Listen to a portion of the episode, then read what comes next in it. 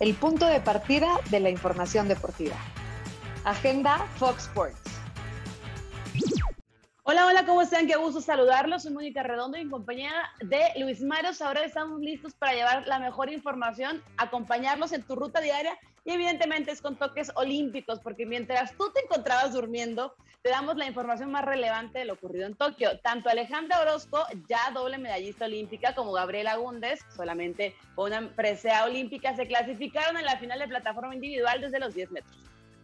Hola Mónica, hola gente que nos sigue a través de Spotify. Gran duelo en los 400 metros con valla, el que protagonizaron Sidney McLaughlin y Dalila Muhammad al hacer el 1-2 para Estados Unidos y con récord mundial incluido. McLaughlin eh, detuvo el cronómetro con 51-46 segundos para quedarse con el oro. ¿eh? para que veas qué rapidita es. Ultra emocionante, te lo juro que se le vi. De hecho, se ajustó el reloj porque estaba en 47, se ajustó pues una centésima menos. En el boxeo, el cubano Arlen López se colgó el oro en la categoría de los semipesados masculinos después de imponerse al británico Benjamin Whittaker.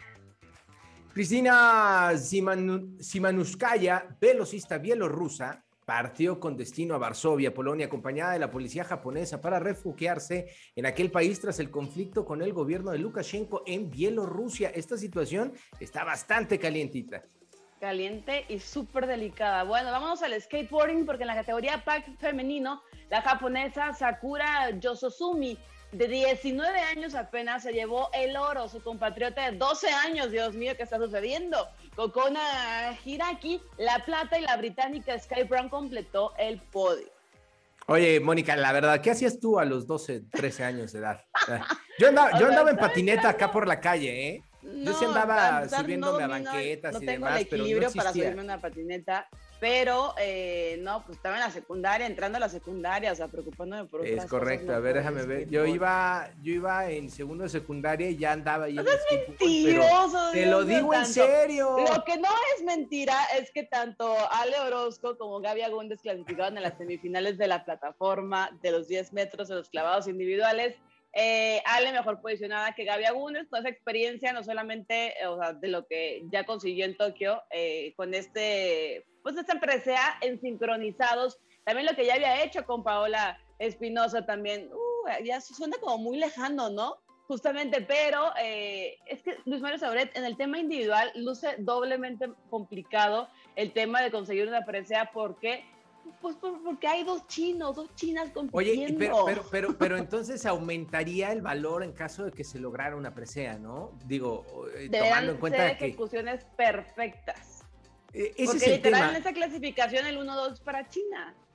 Y bueno, y son las grandes candidatas y, seguramente seguirán siendo las candidatas no solamente en estos Juegos Olímpicos, sino los que se vienen en tres años. Lo importante acá es que el deporte mexicano y en particular los clavados siempre nos han dado muchísimas satisfacciones.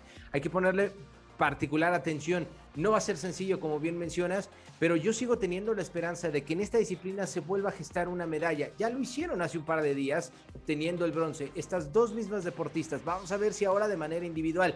Creo que afinco más mis esperanzas en Orozco con la experiencia que tiene en Juegos Olímpicos, aunque como bien mencionas, están las chinas y va a ser cada vez más complicado para cualquier competidora, ¿eh? no solamente para las mexicanas, ¿eh? sino para cualquier otra competidora en esta disciplina. También faltan las pruebas individuales varoniles, donde está Iván El Pollo García, también ya medallista olímpico, y también está Andrés Villarreal, eh, clavadista de Monterrey, que pues también ha tenido buena trayectoria, ¿no? Yo creo que las medallas sigue puesta esa fe, esa esperanza en el fútbol, por increíble que parezca. Y veremos, ¿no? Cuántas más se pueden sumar. Solamente van tres preseas de bronce. Sí está complicada la situación y más por esa sensación como semi amarga, ¿no? Donde agridulce, si lo quieres ver de esta forma, donde han estado siete mexicanos cerca, cerca, cerca de subirse al podio, pero se quedan en el llamerito. Varios por tema justamente de apreciación, ¿eh? de jurado. Entonces, e, está, luce complicado el tema también de los cuartos lugares. Exactamente, ese es el tema, los Juegos Olímpicos de los cuartos lugares, que algunos criticaremos y otros tantos yo creo que habrá que aplaudirlos, ¿eh? porque están dentro, dentro de la élite internacional Por supuesto. del deporte. Ahora, para mejorarlo, el abuelo, tiro con arco dijo, ¿quieren mejorarlo? Hay que invertirlo un poco más, hay que ponerle más atención a ciertos deportes y como bien mencionas, que se dejen de pelear las quizá una de las esperanzas. Que haya orden y que se dediquen a sus deportistas. Y que no solamente la esperanza se afinque en el fútbol, que todavía así el día de el viernes tiene la esperanza de ganar o no ganar una medalla. Bueno, nos tenemos que despedir, Mónica, invitar a la gente que siga su ruta, que vaya derechito al lugar a donde, a donde vaya. ¿eh? Cuidado. Manejen cuidado, cuídense mucho. Que no se desvíen. Chao. Chao. Gracias por acompañarnos. Esto fue Agenda Fox.